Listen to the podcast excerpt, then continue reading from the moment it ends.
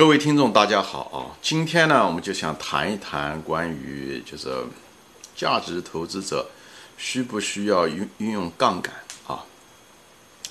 那杠杆的好处呢，大家都知道，你在挣钱的时候可以放大你的收益啊，但是坏处也在这，嗯，你在亏钱的时候会放大你的损失，或者是让你嗯看对做错，就是你买了个非常不错的股票，它未来会。在涨，但是因为你用了杠杆，最后被，嗯，股价如果过过低的时候，会导致你，嗯，被迫平仓。最后你是看对了却做错了，平仓了以后，造成你资金的永久性损失。最后你无不再拥有那个股票，因为，嗯，你的那个券商可以，呃，强迫你平仓啊。那么，关于这个。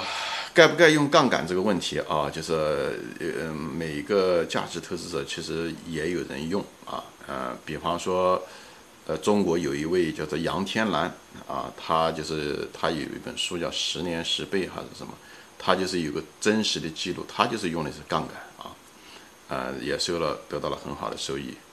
那么中国还有另外一个呢，就是叫做董宝珍先生，他在二零一三年、二零一二年。一三年、一四年、一五年的时候，他也是在茅台酒很低的时候啊，市盈率只有十倍左右的时候，他也用了很多杠杆，最后 啊获得了很好的收益啊。嗯，但是巴菲特先生啊，就是当年段永平就问，就是段永平嗯跟巴菲特先生在一起吃饭的时候，巴菲特 就规劝过他，就是不要做空。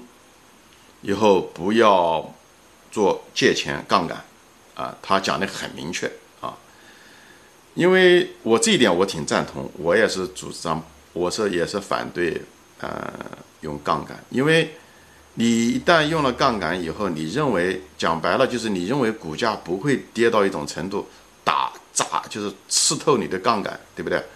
但是在这个地方就涉及到一个你你在猜测别人，对吧？你。你认为股价不应该跌到那种程度，对不对？不会吃透你的餐馆，但是你怎么知道股价不会跌到那种程度呢？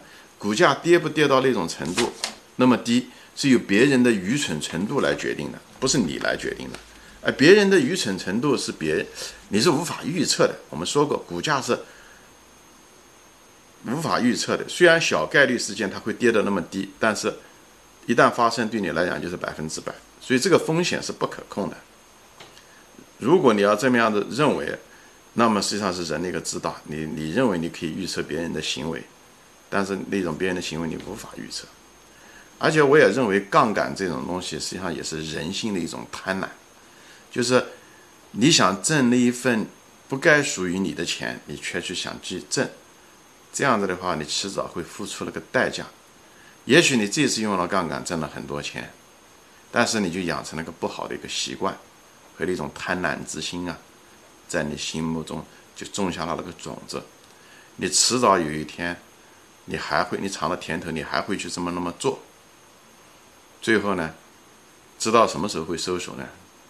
知道你真的杠杆把你击破，让你破产为止，你才会收手。所以我就劝年轻的朋友也好，还是嗯价值投资者也好，不要去做，因为那个其实。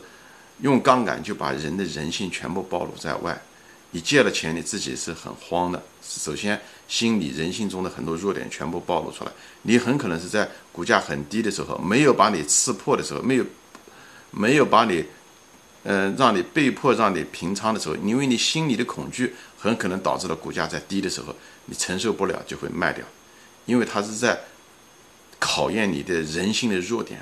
我们说过，我们不希望。把我们的人性的弱点拿去做考验，因为人性是脆弱的。